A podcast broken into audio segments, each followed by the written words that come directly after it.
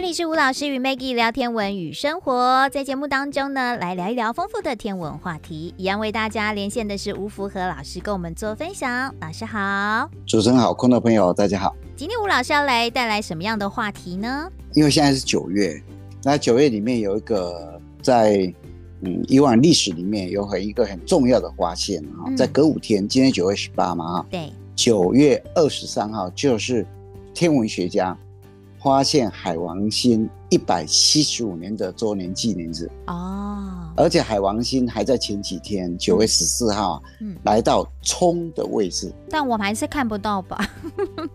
对啊，因为它的星等很暗啊，对啊，肉眼无法见的星等，是没有办法看到的一个星等啊。嗯，即使它最亮的时候，离我们很近的时候，因为冲是。在地球上很好观测这些行星一个很重要的一个一个位置嘛。所谓冲外行星才有冲。什么叫外行星？就是比地球还要远离太阳，这个叫外行星。火星、木星、土星、天王跟海王，地球在中间，太阳外行星刚好在两侧，角度成一百八十度，那个位置叫做冲。所以冲来到冲位置，就是离地球比较近，而且整夜可以观测。不过，就是因为刚刚主持人讲的，这个海王星啊，讲真的离我们很远，嗯，平均大概离太阳有三十个 AU，一个 AU 就地球到太阳的距离一亿五千万公里，所以大概离我们四十几亿公里哈。哇！所以讲真的，它是非常非常遥远啊。嗯，但海王星通常它的亮度啊，大概八等到七点七八等左右。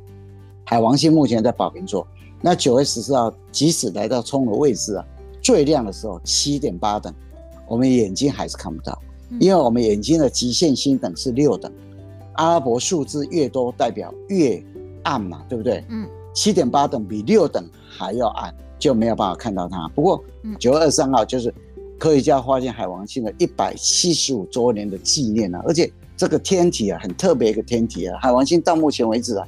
也只有航海家二号去看过它，嗯，毕竟是真的太遥远了。它是八大行星里面离太阳最遥远的，对不对？对，它是八大行星离太阳最遥远，最近的就水星，嗯，过来是金星、地球、火星、木星、土星、天王，过来就海王，嗯，本来海王的外面还有一个冥王，对，但是二零零六年八月二十四号冥王。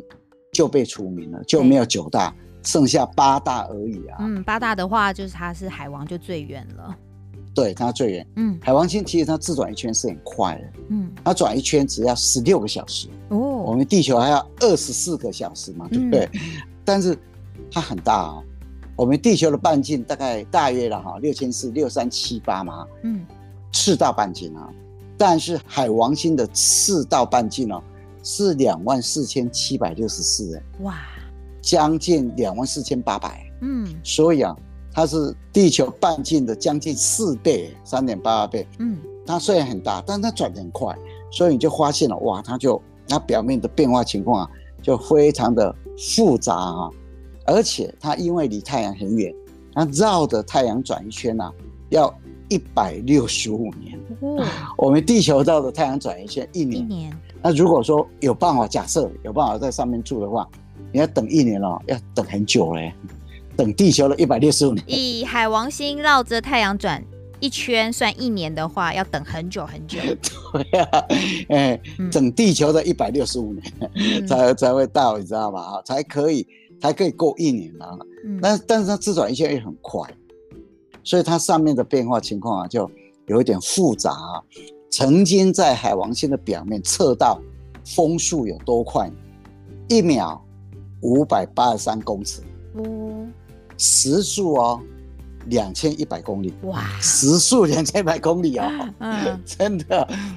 你想想看，地球的台风啊，台风轻度台风，一个小时大概六十二到一百一十七公里啊。嗯，地球上的中度台风，一个小时大概。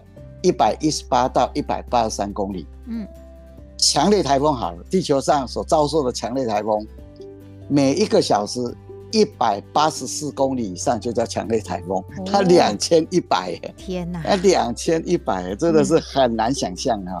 那海王星啊，目前有十四颗卫星，它有五大环。这个环呢很淡的啊，真的很淡的环。不过它因为离太阳很远，嗯，它的表面平均温度啊两百度 C 以下。当然，它有一些资料啊，像有一些资料认为它零下两百一十八度 C 啊，有一些甚至说零下两百二十五度 C 啊。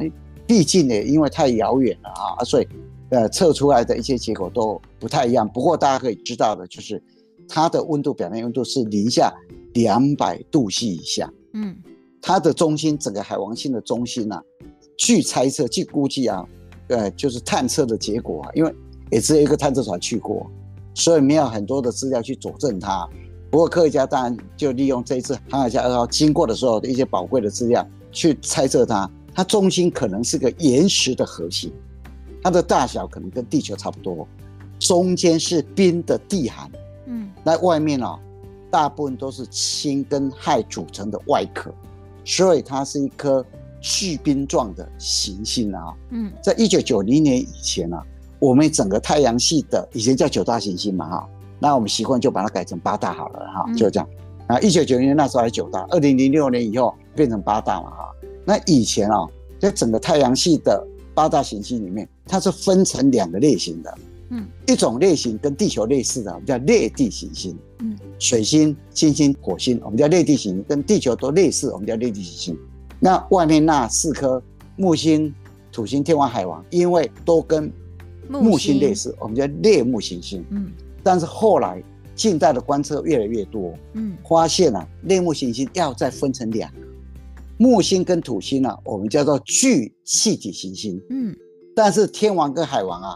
我们叫做巨大的冰状行星。嗯，为什么会这样分？你知道吗？木星、土星它的气体组成呢，氢占有百分之九十，它的气体的成分呢是比较轻的。嗯，但是天王跟海王啊，它的氢只占了百分之二十，它的很多冰哦，并不是氢组成的。那冰的东西可能氢还有氧，还有碳，还有氮，还有硫。所以它的气体里面都是比氢还要重的，嗯，所以巨冰行星的气体它里面的成分比较重，但是木星跟土星它的气体的成分比较轻，占有百分之九十的氢，嗯，天王跟海王它的气体只占了百分之二十的氢，应该把它分成两类，一个叫巨气的行星，一个叫做巨冰行星，嗯。以前一九九零代的时候，对这个观测还不太了解的时候，就全部把它叫类木行星。但是，一九九零年以后，这些外行星呢，哈，观测的越来越详细以后啊，后来就发现应该分成两类，一个是巨气体，一个就巨冰行星。那这海王星的发现呢，其实有一点戏剧化。以前大家都说海王星的发现是法国的勒维耶数学家勒维耶，德国的一个天文观测者叫加勒。还有英国的天文学家、数学家亚当斯，但是后来发现亚当斯应该不能列为观测者啊。当然，英国人就认为，诶，应该把亚当斯列进去啊。那为什么会这样子呢？我们来看一段这段历史。嗯，一七八一年三月十三号，当时有个英国天文学家叫威廉赫歇尔，他无意间在双子座发现了天王星。那发现天王星。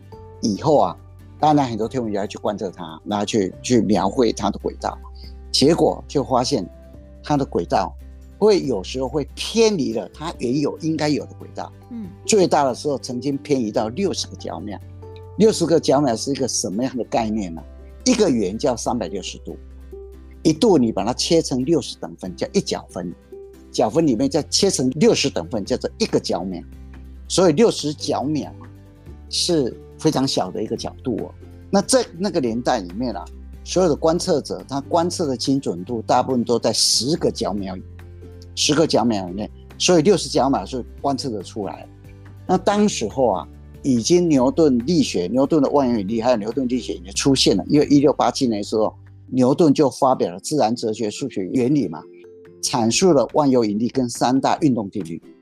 当时候就用利利用。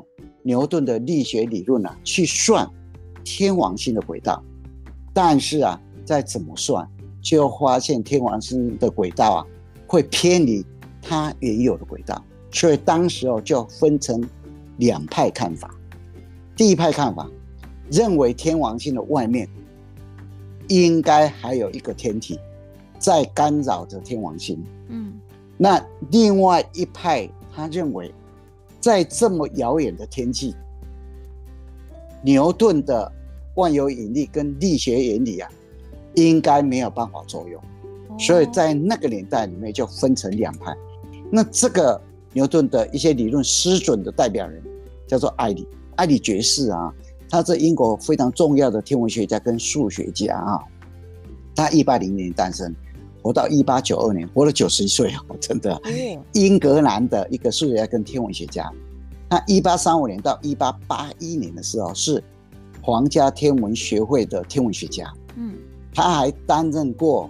格林威治天文台的台长哦，他一八三二年的时候，他曾经写了一本有关天王星轨道异常的资料。嗯，那这本书后来在一八四一年七月的时候，英国有一个年轻的数学家，就是亚当斯，嗯，读到了这本书，结果他就对这个问题啊产生了非常强烈的兴趣。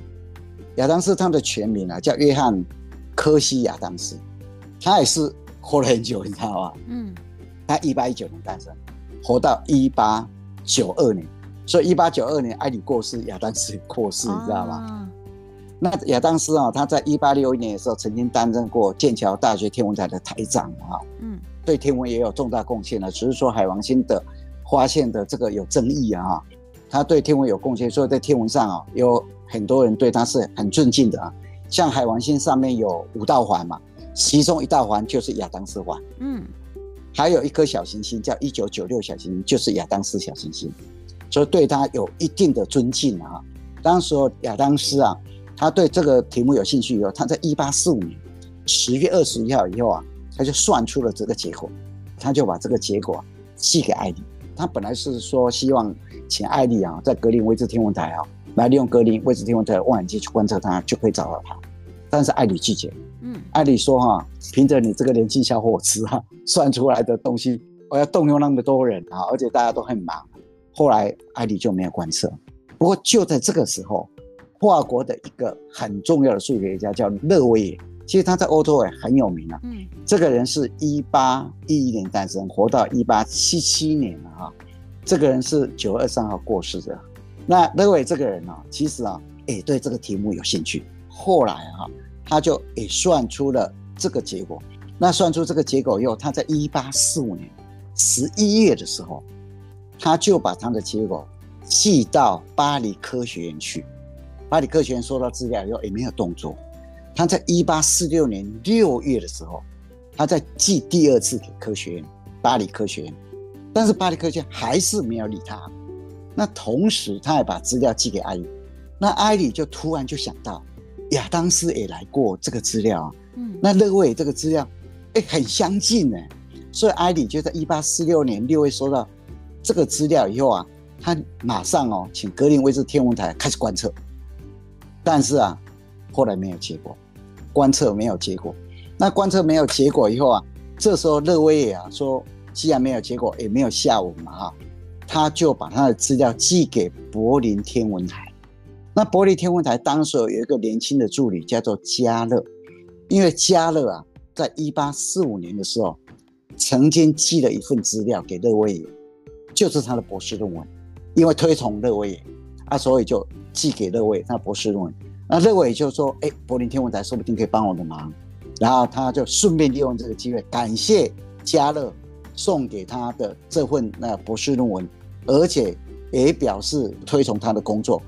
那是在一八四六年九月十八号的时候，勒维就把资料寄给加勒。九月二十三号，加勒就收到了他的资料。收到他的资料以后啊，这个时候加勒很有兴趣哦，嗯，很有兴趣，就选在收到资料不久以后啊，就在一八四六年九月二十三号，他就去跟台长讲说，他今天晚上想利用望远镜，那就非常凑巧，你知道吗？因为那一天刚好柏林天文台台长的生日啊，大家刚好在庆生。那那在那一种氛围里面呢、啊，人家要用望远镜，因为那时候用望远镜很珍贵啊，你要用望远镜一定要台长首肯才可以啊。后来那个台长说没问题，你去用吧。啊，因为当时候勒维尔资料里面是这样写的，他说你只要在摩羯座的 Delta 星，那东边五度的天区，你就可以找到它。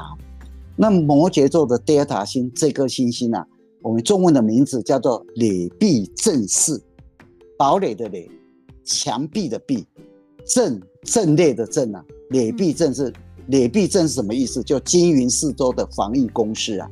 摩羯座第二颗星中文名字叫垒壁阵是，东边五度的天区其实就宝瓶座的位置。那加勒就跟一个研究生呢，叫德雷斯特啊，依照勒位他指示的位置啊。结果不到一个小时，就在宝瓶座跟勒维也预测的位置不到一度的地方找到他。那找到他以后啊，隔大概两天吧，九月二十五号，嘉勒就把这个结果啊，赶快告诉勒维，而且啊，他的信里面哦，还跟勒维尔讲说，已经发现你预测的这颗星星了啊，我也帮你想好名字了。我们就用罗马的门神 Janus 来命名。勒维尔当时看到信以后啊，很不高兴，你知道吗？我把这事情告诉你，你连名字都帮我们想好了，怎么会这样呢？后来勒维尔当然就回他一封信了啊，他说哈，你就不用忙了，就意思就这样子啊。嗯，他说我们法国军督局啊，已经帮我想好了，就把它叫做海王星，就这样子。那勒维本身后来啊。变成了巴黎天文台的台长，他也是一个非常非常优秀的一个天文学家啊。当然，我们为了要对他表示尊敬啊，月球跟火星上各有一个撞击坑，就是用勒维尔来命名。嗯，海王星也有一道环，也叫做勒维也环，就这样子。有一颗小行星，叫一九九七，也就是亚当斯下面那那颗小行星。一九九六又叫一九九七嘛，我们叫做勒维也小行星。那加勒一样也找到了，也找到，找到以后，当然也为了对他的尊敬嘛哈。月球和火星上一个撞击坑也是用加勒来命名。那海王星也有一道环，也是用他的名字来命名。海王星本身它有五道环，那离海王星最近的一道环就加勒环。第二道环就是勒维尔，最外面的第五道环叫做亚当斯环啊。嗯、那第三道环叫做拉塞尔环。那为什么拉塞尔会进来？因为拉塞尔是发现海王星最大卫星崔顿卫星的人、哦、啊，所以就这个第三道环就拉塞尔环。那第四道环叫做阿拉戈环，阿拉戈是他曾经担任过巴黎天文台的台长啊。那他支持勒维也啊，研究天王星整个轨道的一个情况啊，使得勒维尔啊能够算得出来，而，导致了海王星的发现。嗯，所以这五五道环都是对海王星有贡贡献的人。嗯，他的顺序就是加勒、勒维尔、拉塞尔、阿拉哥、亚当斯。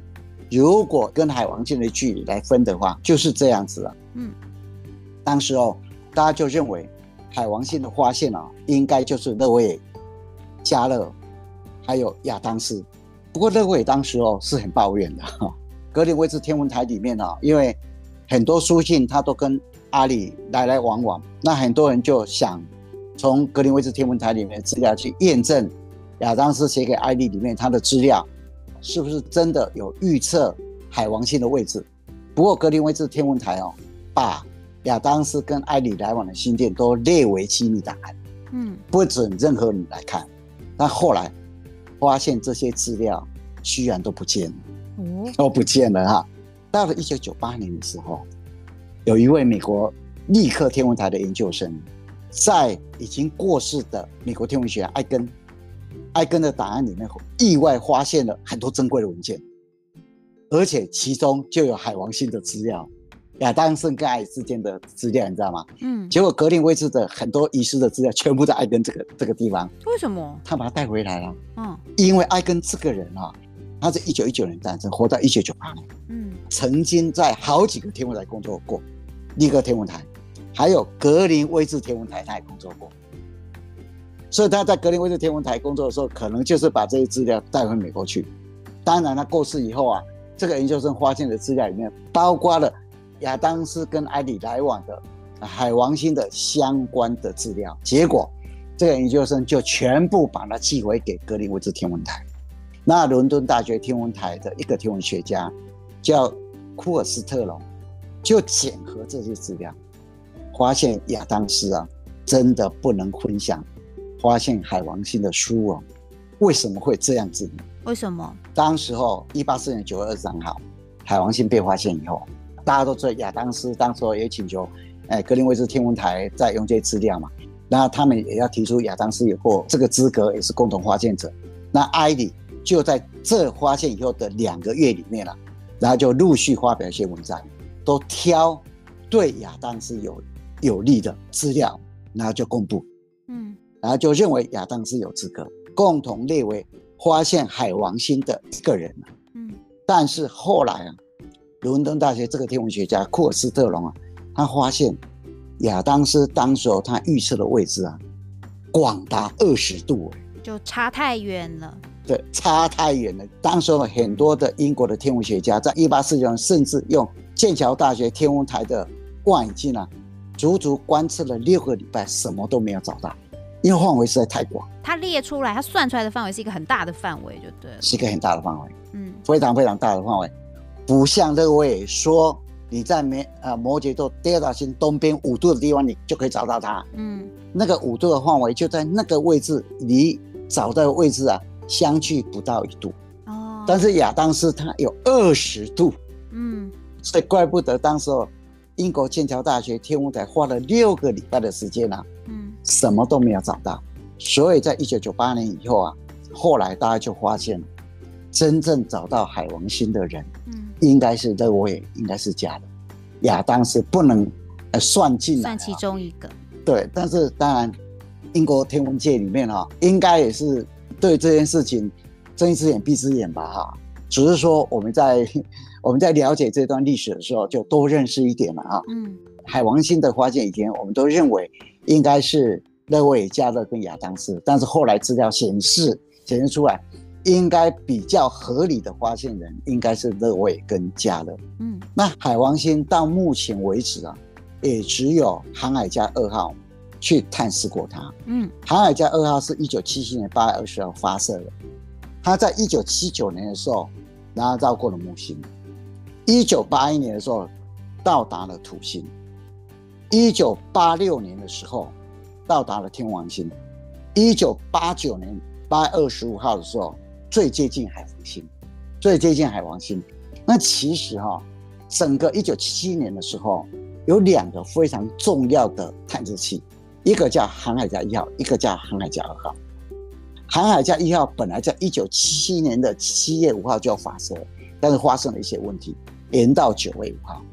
航海家二号是在一九七七年八月二十号，那当时候啊，因为航海家一号观测完土星以后，观测完泰坦以后，他就离开太阳系了。天王跟海王就交给了航海家二号。那一九八六年的时候啊，航海家二号到达土星的时候，发现土星它是一颗好像没有生命的行星，死气沉沉的，啊，连一些地热都没有。所以当时候很多科学家、天文学家。把很多的研究的那段期间的重点都摆在航海家一号、二号上面，知道吗？结果很多人就很沮丧。那海王星比天王星离得更远，那可能情况会更惨。到了一九八九年的时候，然后航海家二号到达了海王星的时候，发现海王星的表面有暗斑呐、啊，然后发现它有环呐，然后发现哇，它的那个什么地热啊，然后非常非常的活，就是跟天王星非常不一样啊，所以又燃起了科学家对这个整个太阳系的一些热情啊，尤其是海王星的热情啊。啊，所以啊，到目前为止，虽然只有航海家二号经过它，不过我们很多的资料也都是依靠航海家二号来的啊。所以我们现在对海王星的认识啊，讲真的是没有那么多啊。那当然，哈勃望远镜有时候会拍它啊，但是也毕竟离太远了啊。整个太阳系里面啊，目前我们熟知的水星，它没有卫星；金星没有卫星，地球一颗；火星两颗；木星有七十九颗；土星有八十二颗；天王星有二十七颗；海王星有十四颗。这是目前啊太阳系里面比较就是目前的新的一些新的一些状况啊。嗯，那因为哈在九月里面呢，是天文学家发现海王星的一百七十五周年纪念，又碰到九月十四号刚好来到海王星冲的一个位置啊。嗯，以前我还在天文的时候啊，我记得碰到海王星冲的时候啊，都会。利用望远镜去看一下海王星，海王星看起来是蓝蓝的，嗯，最主要就是因为海王星啊，它的表面有甲烷，嗯，百分比大概整个大气一点五到二左右的甲烷，那因为甲烷它会吸收红光，海王星看起来就是蓝蓝的，啊，看起来是蓝蓝的，整个海王星它的大气成分啊，几乎百分之八十五是氢。那氦大概占百分之十三左右，那其他的就是甲烷跟其他气体，那又以甲烷占的最多，大概将近百分之一点五到百分之二之间，所以有人就会说，海王星上面会下钻石雨，就这样子啊？对呀、啊，之前我好像也讲过嘛，对不对？对啊，对啊，对啊，因为甲烷。压力大的话会变成灰尘，嗯，然后灰尘以后会变成木炭，嗯、碳压力大的话会变成钻石，对，所以钻石就是木炭，就是灰尘，就这样的。倒回去看，哇，那个是你现在手上一克拉钻石，其实是来自于灰尘。对对对，所以以前的科学家就预测过啊，嗯，天王星跟海王星上面会下钻石雨啊，那那个钻石可能没有那么大颗了啊，是小颗，但是。小颗也是钻石啊，对啊，都是钻石啊。对对对对对，哦，所以整个海王星的整个发现的历史，然后它的目前的一些状况啊，它的一些基本资料哈，我们就利用今天的时间呢，这个月里面是它发现一百七十五周年一个纪念嘛啊，大家利用这个时间来跟各位分享，带大家来回顾一下。好，那我们今天呢，一样谢谢吴福和老师带来这个丰富的资讯跟大家做分享哦，谢谢老师，谢谢，再见。